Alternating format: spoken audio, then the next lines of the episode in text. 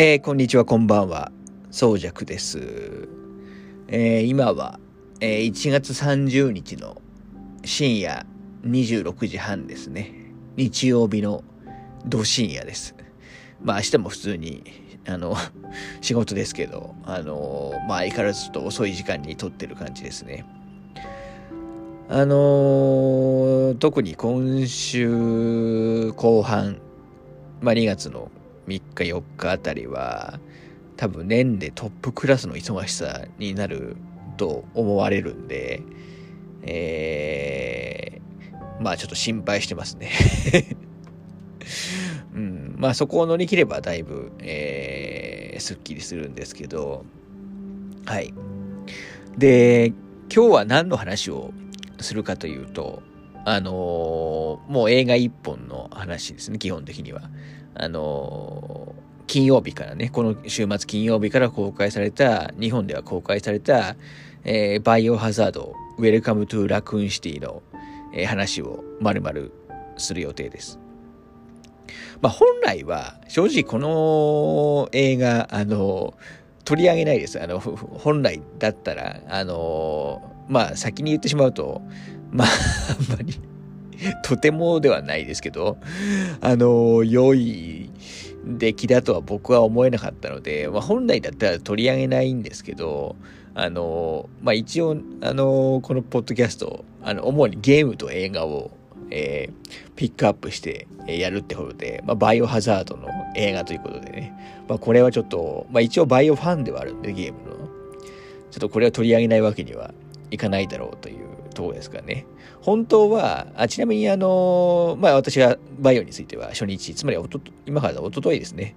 おととい見に行ってます。なんで、まあちょっとは、あんまりちょっと細部は ちょっと微妙には、あの、全体的に内容が軽い映画なんで、ちょっと細かいところ忘れちゃっても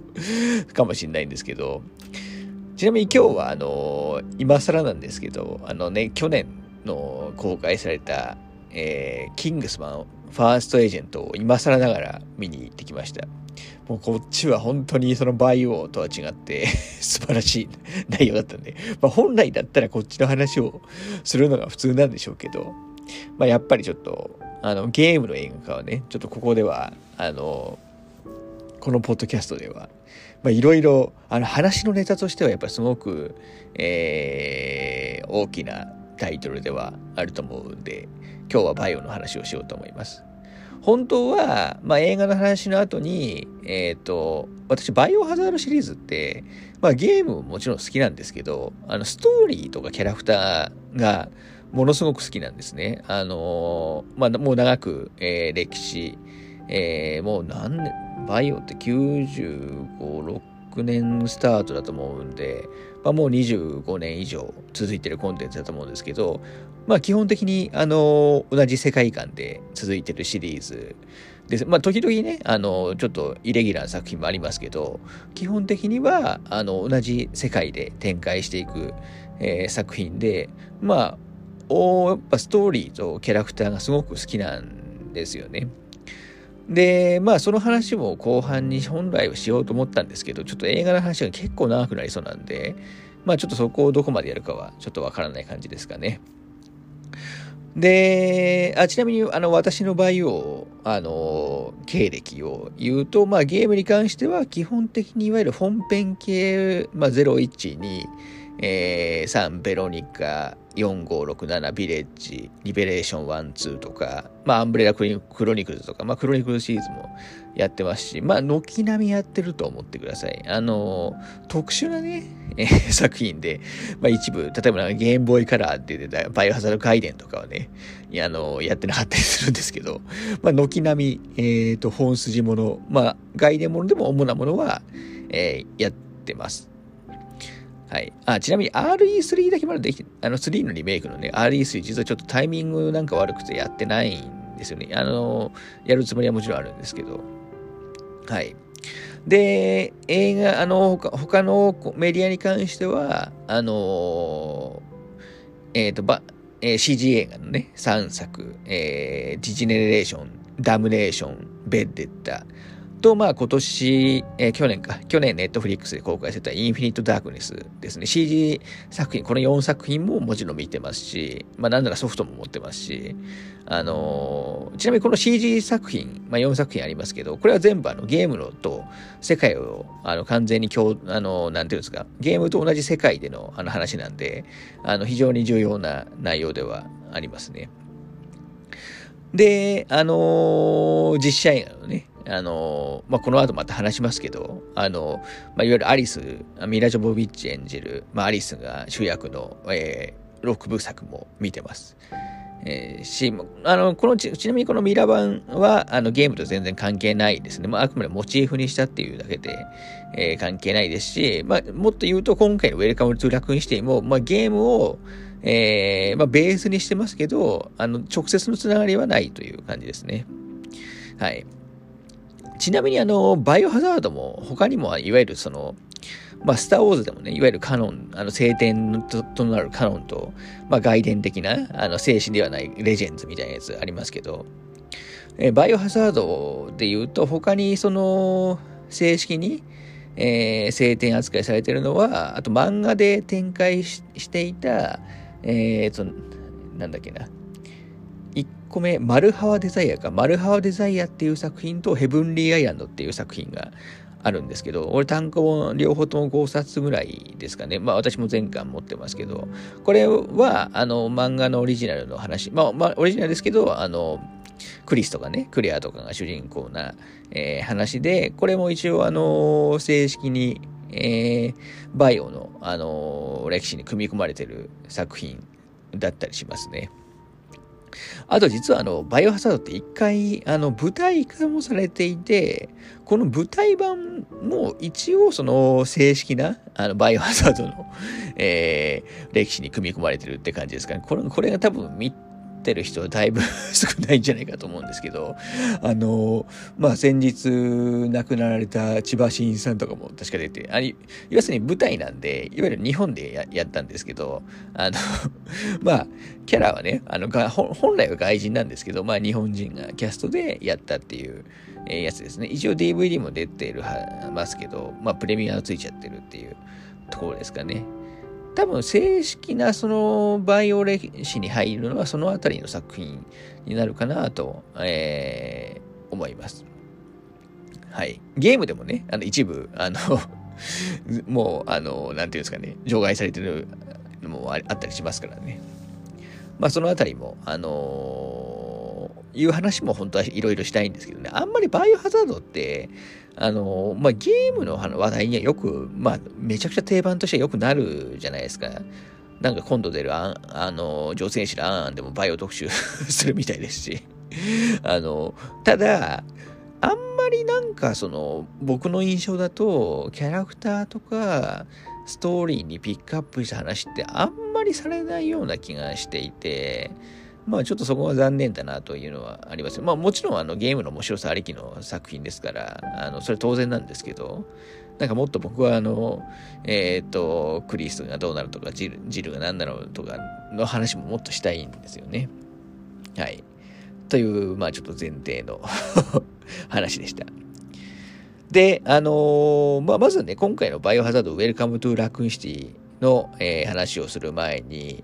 えっ、と、まあ、前のね、ポール W.S. アンダーソン監督、まあ、ポール版と言っていいのかな、えー、さっき言ったあのミラ・ジョポビッチが主演の6作品の話もちょっとしたいんですけど、あちなみにこう今日一応あの、序盤はね、あんまりその今回のウェルカムトゥラクーンシティのネタバレの話はしないですけど、もう後半はあの、がっつりするつもりです。がっつりというかもう、あの、ほとんど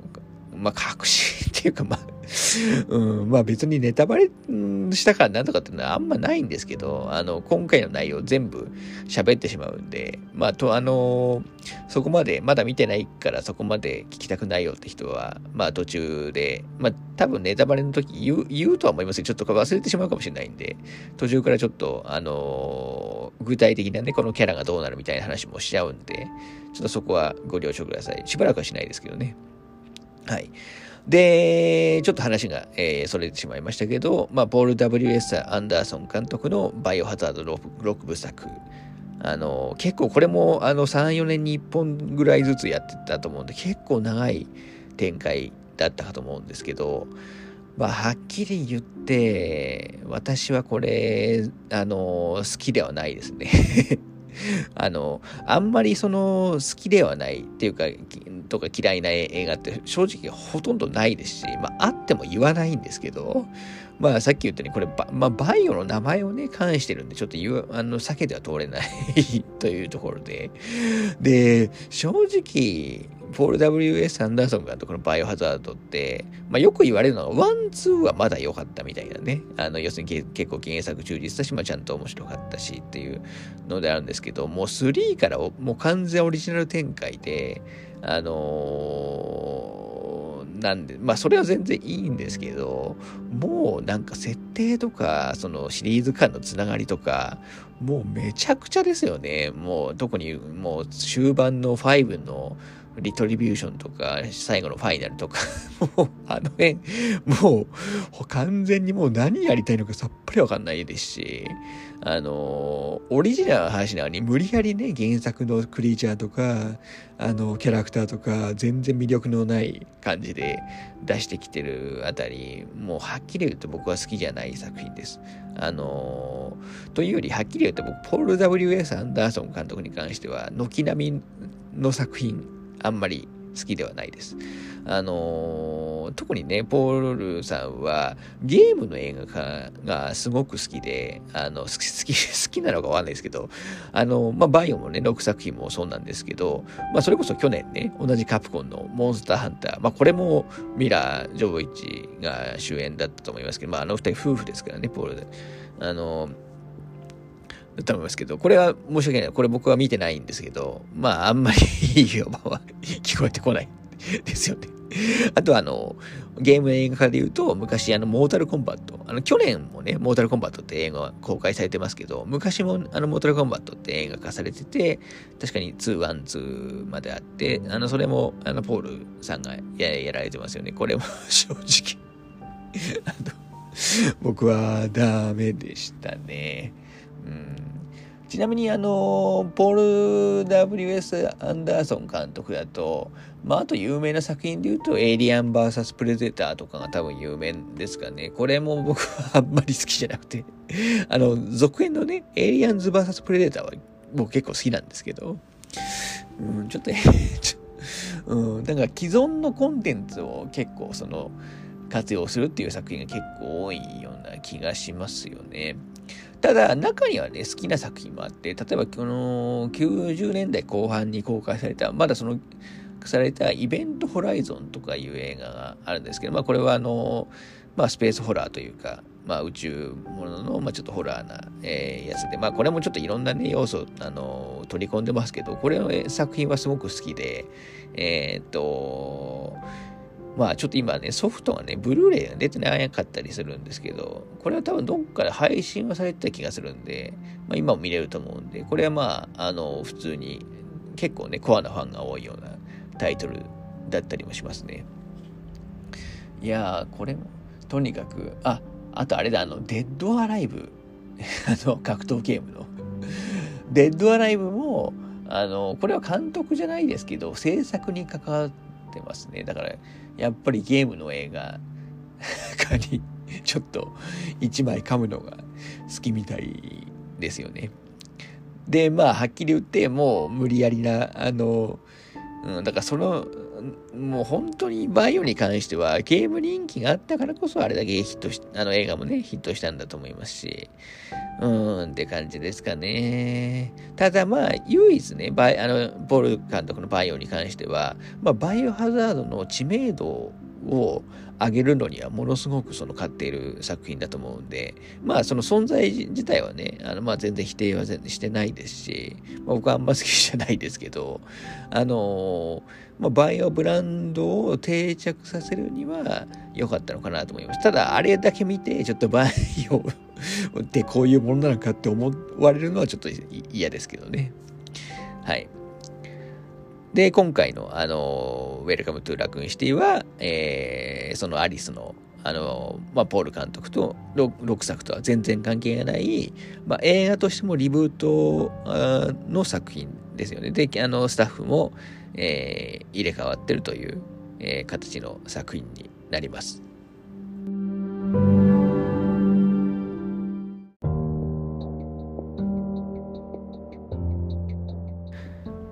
はい。ではね、あのー、まあ、ウェルカムトゥラクーンシティの、えー、具体的な感想に入っていくんですけど、まあ、まずネタバレなしというか、まあ、全体の あの話からすると、あのー、まあ、僕は最近見た映画の中では、まあ、ダントツレベルでつまんなかったですね。あの、好みが合わないとかじゃなくて、まあ、本来題材的にはものすごく好みのまあもちろんバイオ好きですしね、あの、ものなんですけど、それでいて、まあ、非常に、えー、はっきり言って、まあ、面白くなかったというところですかね。あのー、まあ、とにかく、まあ、大体、あのー、100分ぐらい、えー、100分か110分ぐらいの作品なんですけど、えっ、と、まず、出てくるキャラクター数がまずものすごく多いんですね。まあ、今回一応そのバイオハザードのワン、ツー、あのをベースにしてると。まあそれをまあ合体させたような、えー、シナリオなんですけど、あのまあバイオシリーズご存知の方はわかると思うんですけど、まあバイオってその、えっ、ー、と、まあワン、のしばらくが経った後に2みたいな感じじゃないですか。で、実際今回の映画だと、まあ、ほぼ同時にあの話が、あのいわゆるワンの洋館の話と、まあ、楽園2の楽園室全体の話が展開して、まあ、キャラクターもいっぱい出てきちゃうと、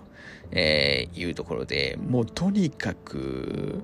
もういろんな要素が絡んでくるんですね。あの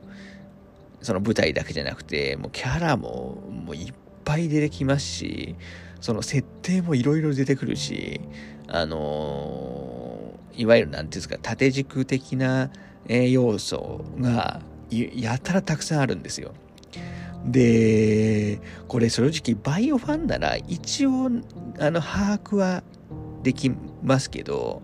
まあ、把握した上でも、なんかそれぞれのね、要素、あの展開は、ものすごく薄っぺらくて、あのーちょっとあんまりネタバレ言いそうになりましたけど、あの、薄っぺらいですし、逆にバイを知らない人が見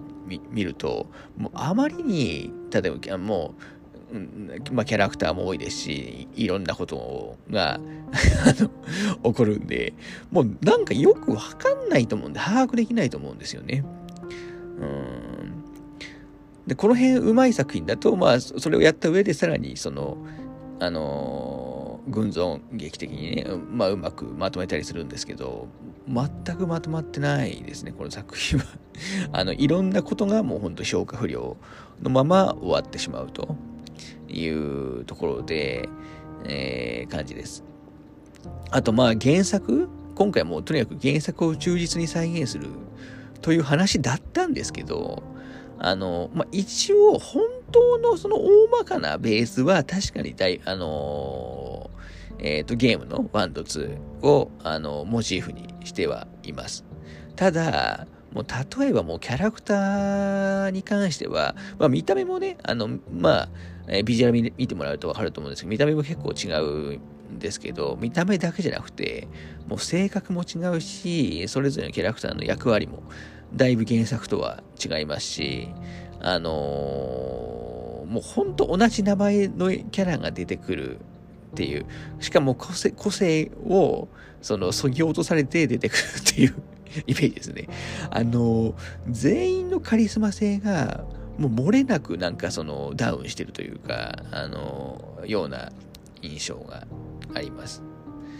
うん。ただ、まあ、あのー、そうですね。あと、まあ、これは好みが悪い部分だと思うんですけど、あのー、ロケーション、まあ、ラクーンシティとか、あと建物とかのね、ロケーションはもう本当ゲームやってる人なら、まあ、にやりとしたりしますし、まあ、出てくる小物とか、えー、あと、本当まあ、いわゆる、あの、イースターエッグ的なもので、あのー、まあ、ワンツー以外の要素もね、いっぱい出てきたり、えー、するんで、あの、にやりとするんですけど、これって、あの、本筋がいいから、こそ、まあその辺がいいのであって、ちょっとの、うーん、っていう感じですかね、う。ん、だからもう本当にね、えっ、と、私は、うん、ちょっともう、はっきり言って、もう本当またこれバイオハザードのもうブランド、まあ実際ね、あの、先に公開されてる、えー、アメリカとかだと、まあ、残念ながら公衆的には非常に、えー、芳しくない結果になっているということだったんですけど、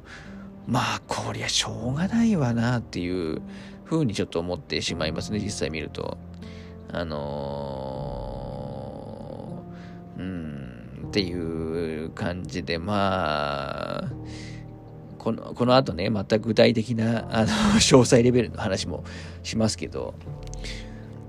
まあちょっと、えー、私的には、えー、とても残念な内容だでした。一応その続編を匂わせてるは、あの、出ますし、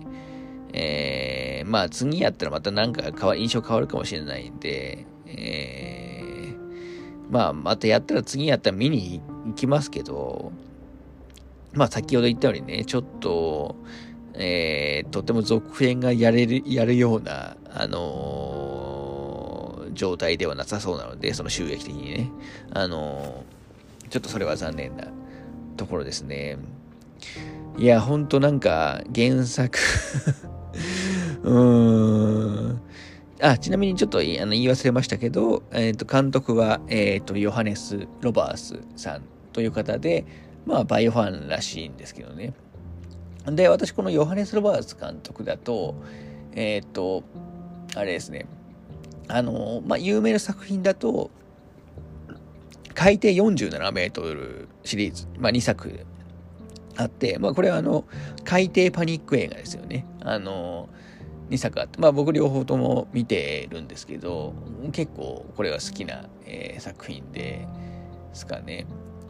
で、実際、あで、まあ、あのー、まあ、よくね、海底47メートルなんかサメ映画みたいなこと言われてますけど、まあ、サメも一要素として出てくる、あのー、まあ、パニック映画。まあ、ちょっと2作目は結構サメ、あの、フューチャーされてますけど、あのー、っていうところですかね。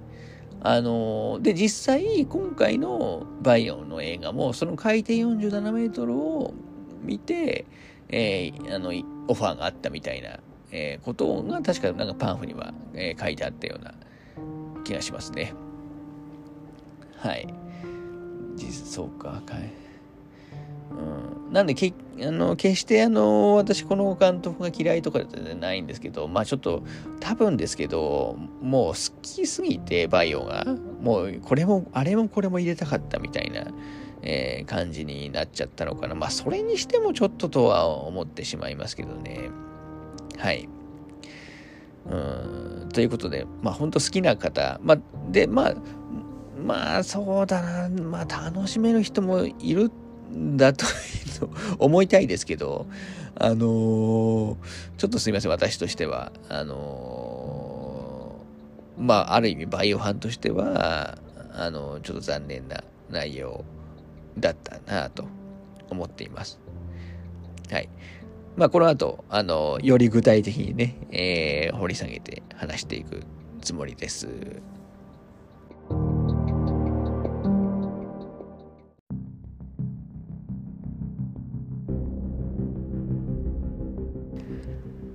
はい。えー、では、ここからは、まあ、特に、まあ、具体的なネタバレも入れて、えー、話をしていきたいなと、えー、思うんですけど、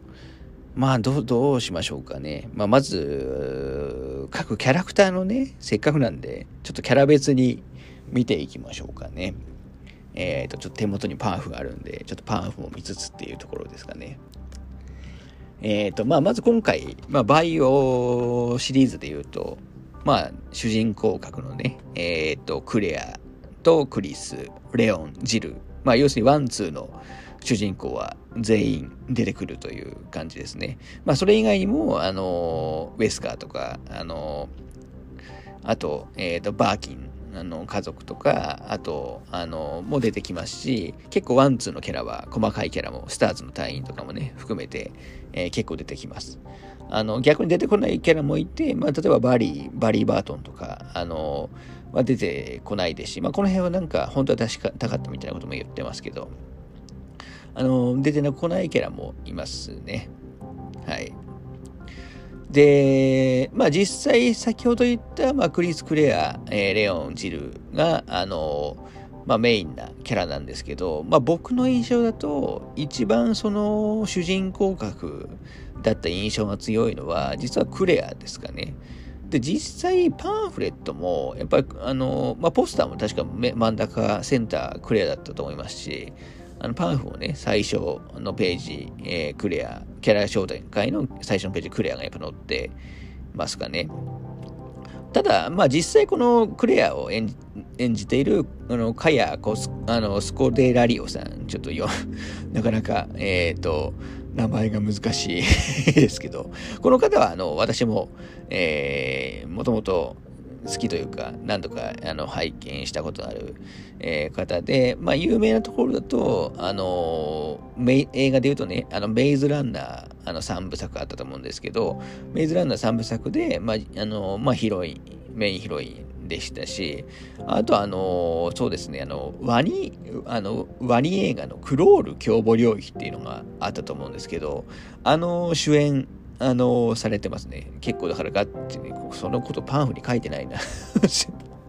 パンフにはあと、マイズランナー以外だと、あと、パイレーツ・オブ・カリビアンの、あの、最後の海賊のね、ヒロイン役としてっていうことで、えー、書いてある。まあ、要するに結構、あの、今回の映画だと、あの、えー、まあ、一番のあの知名度の方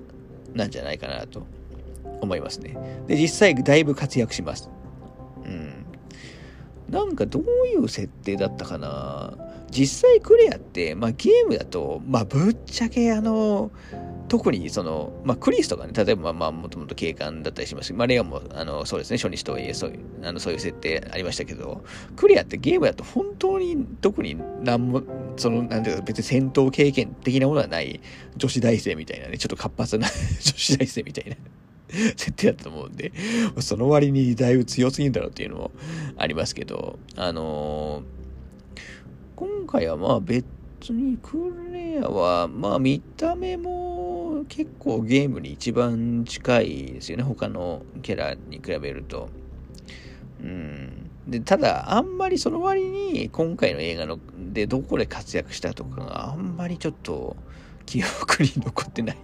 のが非常に残念ではあるんですけど、あ、そうだそうだ。たで、あとと、あの、ゲーム、あ今回のね、ウェルカムトゥラクーンシティの、えー、っと、オリジナル設定として、クレアとクリスが、あの、昔なんか養護施設にいたっていう、あの、確かバー、それこそあの、ウイルス開発のバーキン博士とかが絡んでくる養護施設にいたっていうような設定だったと思います。なそこがだいぶだから変わってますよね。あの、要するにちょっとシェリーの、あの、シェリー・バーキンの設定がちょっとクリス・クレアに、えー、輸入されてるような、えー、イメージはありましたね。まあ、それが生かされてたかっていうと うん、あんまり生かされてなかったような気がしますけど。はい。で、次が、えっ、ー、と、クリスですかね。まあ、クリスはまあ、クレアの兄、えー、ですけど、で、ちょっと、クリス役の、まあ、ロビー・ヤメルさんこの方は僕はあんまりあの申し訳ないんだからもうあの知らないんですけど、まあ、ドラマシリーズとかで活躍されてる、えー、方っぽいですかね。ただこのクリス役のこのロビー・アメルさんがちょっと頼りない感じというか、あのー、なんか僕顔があの、マイケル・ペーニャさんに似てるような気もするんですけど、ちょっとどっちかというと、なんかコメディチックな、あの映画に出そうな顔立ちというか、そんな印象なので、とにかくなんか頼りがいがないイメージなんですよね。クリスって、えっ、ー、と、なんあのゲームだと、まあ、ものすごく安心感のある、あのー、キャラだと思うんですよ。もうガンダムで言ったら逆襲の者のアムロみたいな感じのもう安心感、もうこいつがいれば大丈夫だみたいな、えー、っと、安心感があるキャラクターだと思うんですけど、まあ、今回の映画だとそういうのが一切なくなってますね。で、クリスもあんまり まあ、ゾンビ、ちょっと暗闇の中でね、ゾンビと格闘するシーンとかは、えー、覚えてるんですけど、てか、どの、なんかあんまり新シーンがあんまり記憶に残んないんですよね、今回の作品って。で、クリスもさっき言ったようにね、あのクレアと同じで養護施設に入ってたっていう設定があったりしますね。あと、確か、なんか、劇中でクレアがまだジルの、なんかまだジルのこと諦めきれてないのみたいな、まあ、ちょちょっとセリフは違うと思うんですけど、要するになんかクリスがなんかジルのことをなんか好きみたいな設定が、なんか確か映画では、今回の映画だとね、ちょっと間違ったら申し訳ないですけど、あの、あって、まあそれもその あの、オリジナルですよね。あの、ただ、それも、まあ、そのあたりでなんか設定、それを活かすためにそういう設定にしたのかと思ったんですけど、別に何もないですからね、それ、それ、あの、それに対しての、えー、アクションが。はい。まあ、クリスに関しては、そんなところですかね。で、次は、えー、っと、あれ？誰かパンフだとあれか、クレア、クリス、ジル、ウェスカー、レオンっていうよくわかんない順番 ですねで、まあ次はジルですね。まあジルも、は、だいぶそのビジュアルはね、ゲームとも。まあゲーム版もリメイク版の元でも結構違ったり、えー、してますし、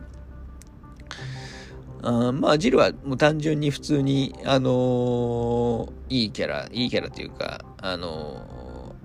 良くも悪くも個性がない キャラになっていたような気がしますね。まあ、ジル役の、えっ、ー、と、ハナ・ジョン・カーメンさんに関しては、まあ、えっ、ー、と、まあ、パンフにも書いてありますけど、まあ、有名なところだと、アントマン・ワスプのメインヴィランだったの、ゴーストっていうね、えー、役とかで、最近だと、あの、有名な方だと思いますね。うん、ジルも出番は結構少なめで、えー、そうですね、なんか、どのキャラもやっぱあんま 印象残ってないんで。うん、なんかゲームだ、あ、今回の映画、まあ、ジルって本当はね、あの、えっ、ー、と、ゲームだとね、まあ、ワンの洋館事件で、えっ、ー、と、まあ、クリスとかね、と絡むんですけど、今回なんかレオンと一緒にいるシーンが多かった印象ですかね、映画だと。はい。で、まあ、ある意味次が問題のあのウェスカーですね。もうウェスカーに関してはもう完全に解約、えー、な印象で、まあ今まで言ったね、えー、っと、まあクレアまでいいんですけど、あの、ちょっとクリスとかね、ジルは、まあだいぶそのゲームより魅力がダウンしてる、あの、まあさっき、あの先ほど見たようにカリスマ性というかキャラの持ってるね、あの、えー、カリスマ性がダウンしてると思うんですけど、まあ、それがもう顕著なのが、ウェスカーですよね。もうウェスカーってもう、ものすごくその、えー、クール系カリスマなキャラじゃないですか、ワン、元から。あのー、で、そこが最大の魅力で、えー、っと、まあ、裏切ってね、えー、っと、まあ、その後、クリスとのライバル関係が続いて、まあネタバレしちゃうと、5ではね、最終決着みたいなのが、えー、つくような感じだったりしますけど、今回のウェスカーは、もうとにかくなんか、ヘタレキャラというか うん、ちょっとひどかったですよね。で、一応、そのゲームと同じで、まあ、裏、裏切り的なものはあるんですけど、実はね、今回の映画だとそんなに悪いやつじゃ実はなくて、あのー、なかったりするんですよね。あのー、ザ・悪人みたいな、もうゲームだともう本当に悪のカリスマでもう裏からいろいろやってて、あのー、って感じじゃないですか。そういうのじゃないんですよね、今回の映画だと。えー、もう意外といいやつで、あの例えばその、えっ、ー、と、ジル、ジルだっけな？ジルとかを救うシーンとかも確かありましたし、あの、意外といいキャラなんですよね。で、さい、で、今回、あの途中で、あのー、ちょっとね、えっ、ー、と、撃たれて死んじゃったように見えるんですけど、最後のね、エンドクレジット、あの、ポストクレジットだったかもしれないですけど、エンドクレジットシーンで、あのー、エイダがね、急に出てきて、で、多分、あの、ウエスカになんか注射なんかして、ウイルス注射なんかして、まあ、あの、蘇生させで、まあ、多分続編につなげますよみたいなシーンが、あの、ありましたけど、そこでね、あの、目が、なんか、目が眩しいみたいなので、なんかサングラスを初めてかけるみたいな、なんか いうシーンがあって、ウェスカー誕生みたいなシーンがあったりするんですけど、まあなんかもうとにかく全、あの終始情けないキャラなんで、もう本当にこれはがっかり、えー、でしたね。決して別にね、あの、演技が悪いとかじゃなくて、もうそもそものそのコンセプトがちょっとどうかなと。これだったら、ウェスカーの必要性がないだろうっていう、えー、感じはしましたね。はい。で、まあメインキャラの最後、レオン、えー、に関しては、まあレオンもね、ちょっと、えっと、レオンもね、まあ、レオンってゲームでもね、まあ、ちょっと抜けてるキャラというか、まあ、最初遅刻、確か遅刻してっていうところでしたし、抜けてるキャラだと思うんですけど、まあ、映画、映画でもその部分がなんか、だいぶ、えー、強調されちゃって、えー、なんかレオンに関しても 終始頼りないキャラみたいな ところがありましたね。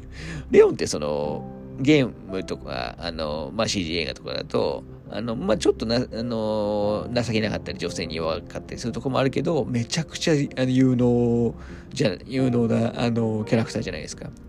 えー、なんですけど、なんかまあ、今回の映画だと、まあ、基本的には終始情けないキャラみたいなところがあって、まあ、要するになんか、全、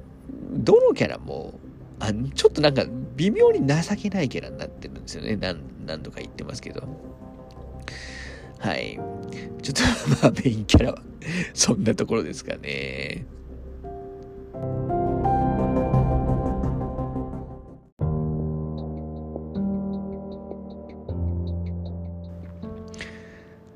はい。ではちょっと続いてサブキャラの話もちょっとしていこうかなと思うんですけど、えっ、ー、と、結構出番が多かったのは、あの、ブライアン所長ですかね。えっ、ー、と、まあ、バイオ、主にバイオ2に、ゲームだと2に出てくる、あの、警察署長ですよね。まあ、表向きは真面目に見えて、まあ、裏では結構悪いやつっていう、えー、感じだったと思うんですけど、今回の映画だと、まあ、まあさ今までの流れでちょっとわかると思うんですけど、正直大して悪いやつじゃないですし、まあ、むしろ、こう、あのまあなんか別にそんなに、あのなんか終始別にそんなに悪いこともしてないし、えー、まあ多少自己中っていうレベルの キャラクターになっててまあ本当にあの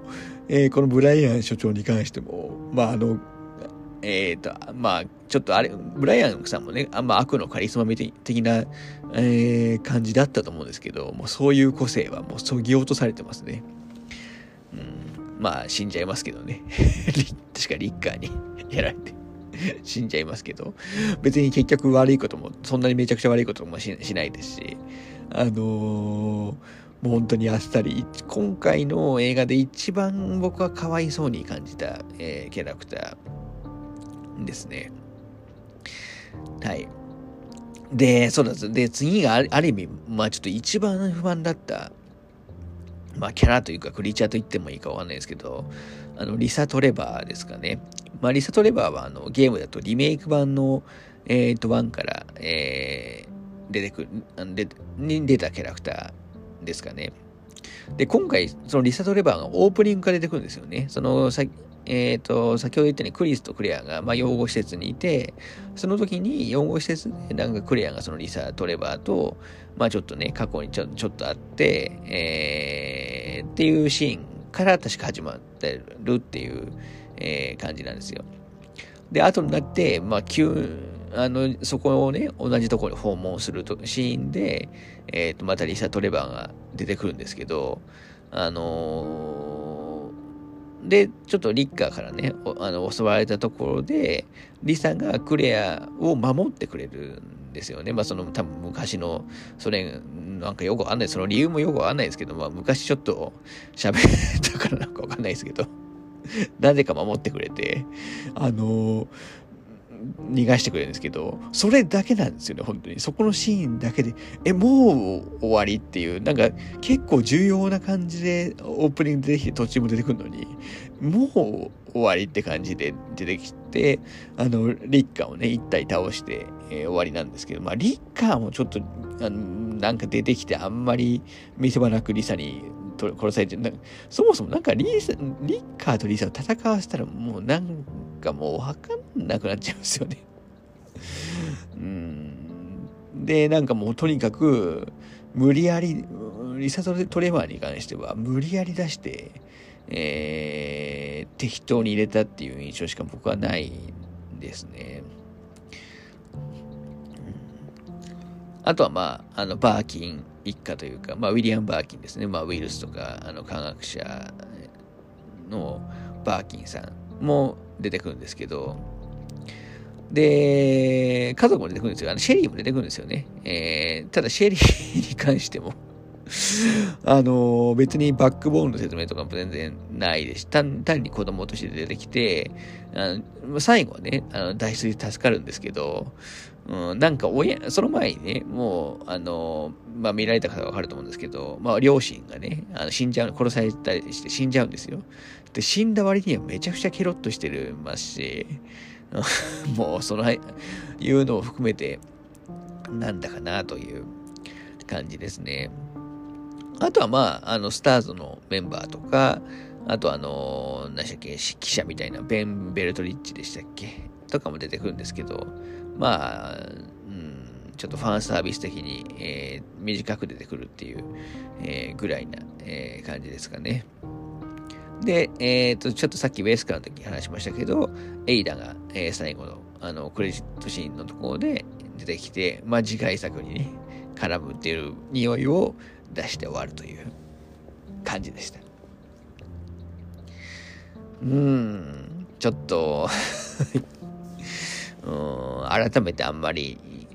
まあ今言ったようにと、まあ、とにかくキャラクターいっぱい出るんですよね。で、いろんな展開をするから、あのー、さっきの、まあ、まあ、まさにリサの話なんて、リサトレバーの話なんていいとこ、話、ところなんですけど、えー、まあなんか軒並みの要素が中途半端になってしまうというところでしたね。はい。ちょっとクリーチャーの話もしましょうか。えー、っと、まあさっき言ったように、まあリッカーはね、さっきちょっとさっき話しましたけど、リッカーはまあ途中で 出て、出てきて、いい感じで出てきて、あのー、まあなぜかリサ・トレバーと戦ってやらやられるっていう、ちょっと謎の立ち位置のキャラになっちゃってます。これまだあの、だからポールさん版の方がちゃんとしてますよね、そういう意味だと。あとゾンビですよね。ちょっと今回、ゾンビに関してもものすごく言いたいことがあって、あのー、まあ、バイオハザード1のね、一番最初、ファーストゾンビ、あの、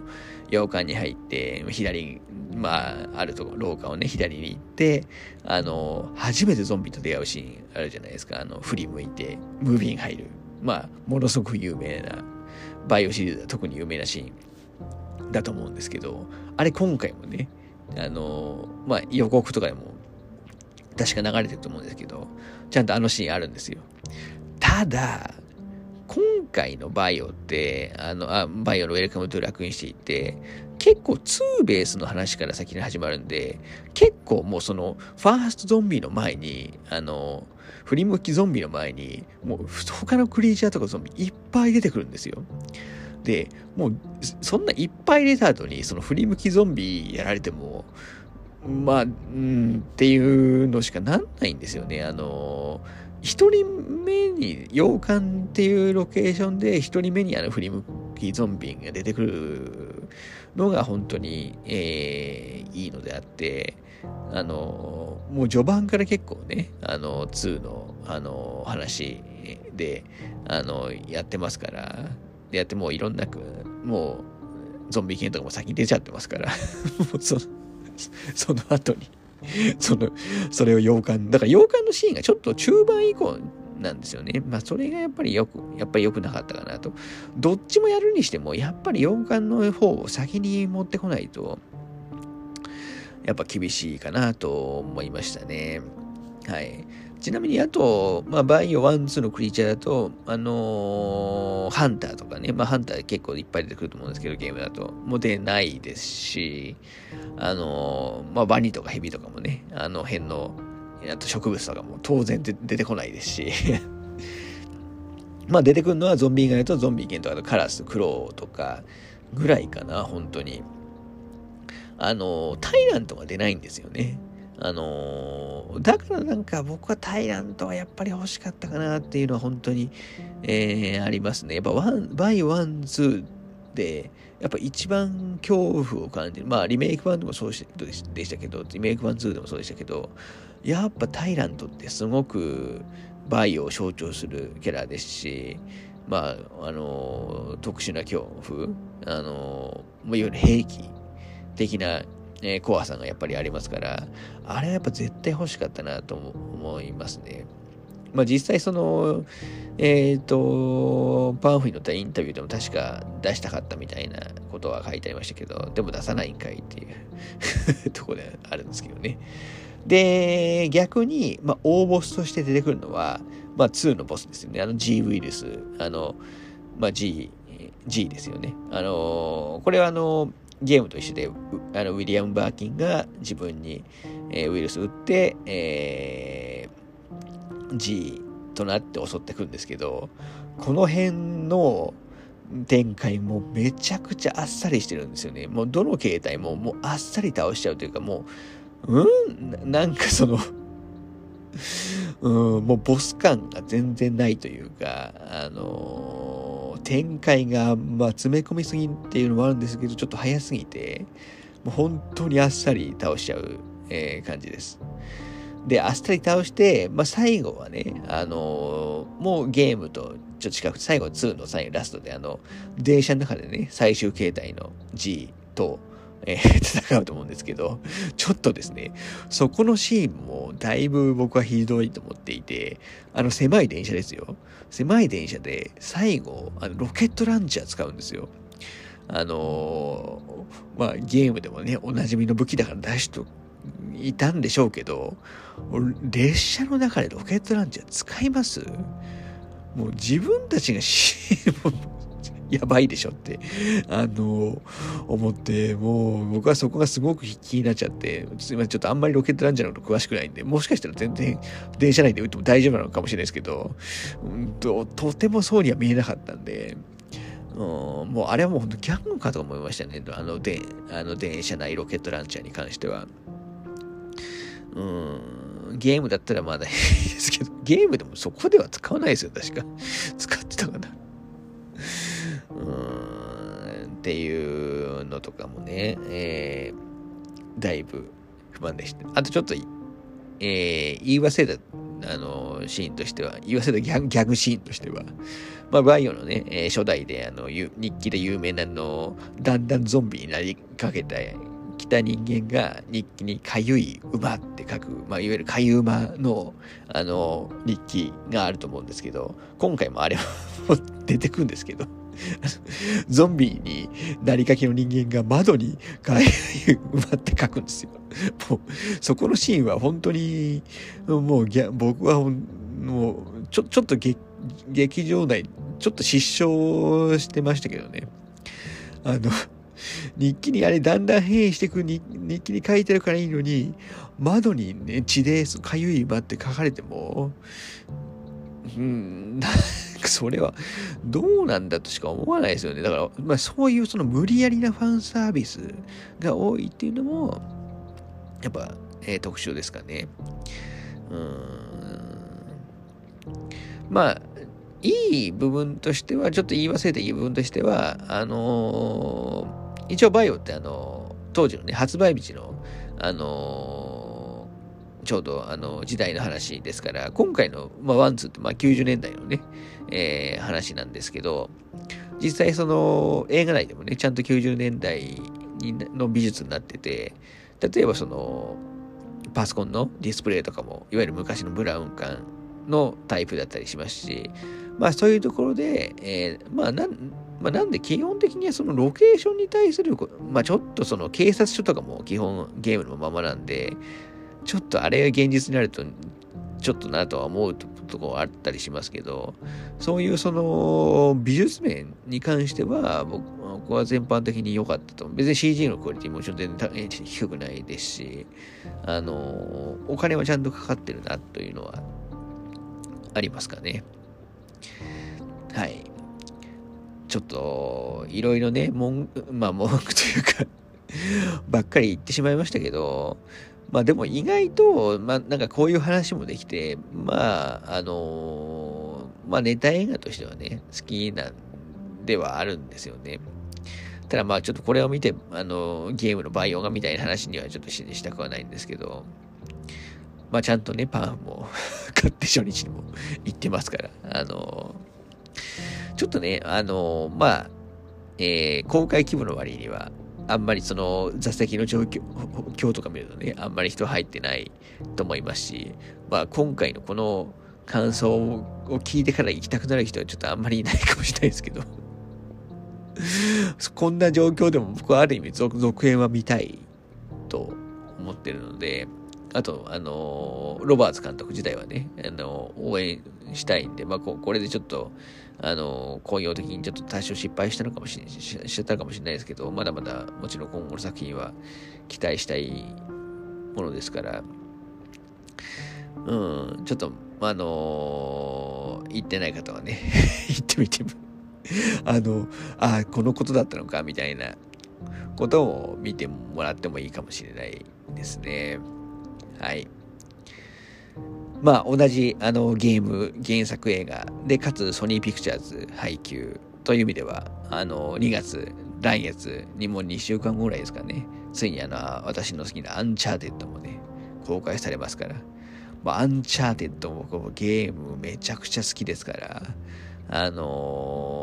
ちょっと厳しい目で見ちゃうかもしれないですけど、ちょっと今回のバイオを見てると多少心配はあるんですけど、まあ予告とか見る限りではね、悪くなさそうな